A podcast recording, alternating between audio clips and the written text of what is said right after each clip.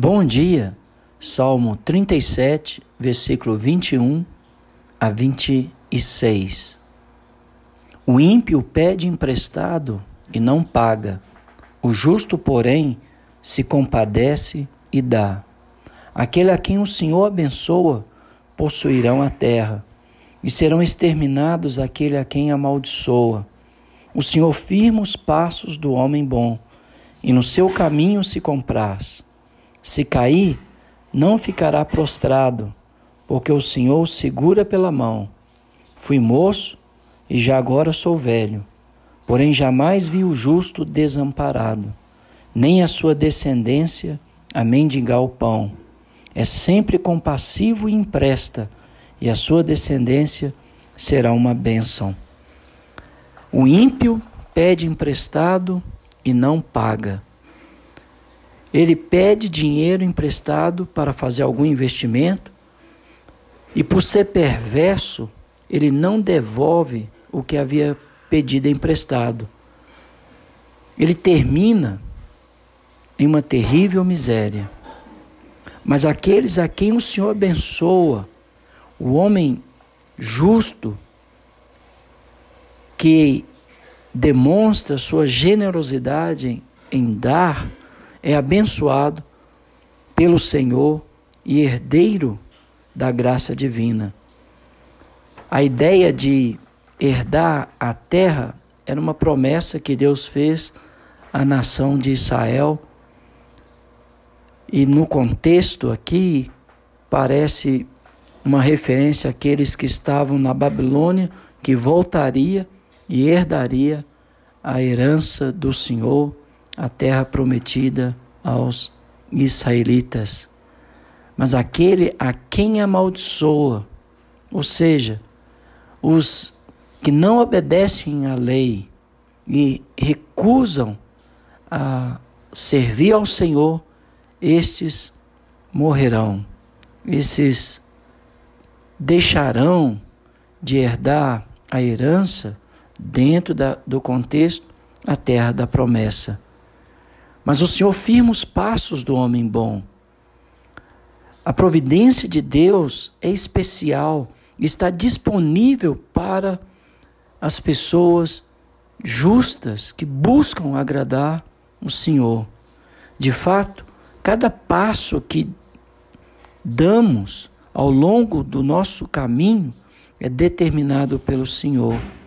E nesse caminhar nesse caminho determinado pelo Senhor, que é Jesus Cristo para nós cristãos, que era a lei para o povo de Israel, a providência divina está sempre presente. O Senhor deleita, alegra-se no caminho daqueles que o amam e lhe obedecem. Se ele cair, não ficará prostrado. Sem dúvida, o caminho cristão não deixará de ter infortúnios, desapontamentos, quedas, mas o homem que teme ao Senhor, a mulher que teme ao Senhor, nunca será totalmente rejeitado. Os infortúnios dos justos nunca são finais e completos. Ele pode cair e ser precipitado de cabeça para baixo, mas a longa experiência demonstrou ao salmista que o Senhor faz o que é certo pelo justo, geração após geração. O Senhor toma pela mão e o soergue por muitas e muitas vezes. Depois de ter começado nele a boa obra, o Senhor haverá de aperfeiçoá-lo até o dia de Jesus Cristo. Pense, Jesus estendendo a mão para salvar Pedro que já se afundava nas ondas. Por, porque sete vezes cairá o justo e se levantará, mas os perversos são derrubados pela calamidade. Provérbios 24, verso 16. Fui moço e agora sou velho, e nunca vi o justo a mendigar o pão, nem a sua descendência passar fome. O Senhor cuida. E esse cuidado envolve não só o homem justo, mas também os seus filhos. Deus assegura que o justo terá suficiente suprimento e seus filhos nunca terão de esmolar.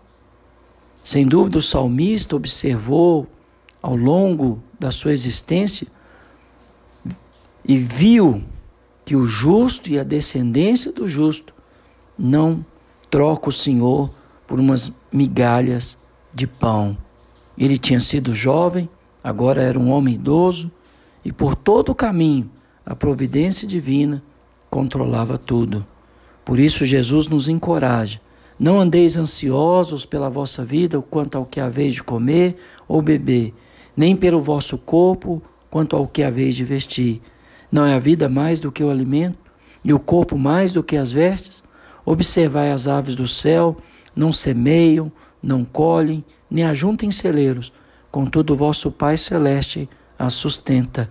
Porventura não valeis vós muito mais do que as aves? Essa é a nossa confiança. Que nós possamos permanecer firmes no propósito de Deus para as nossas vidas. Que Deus te abençoe.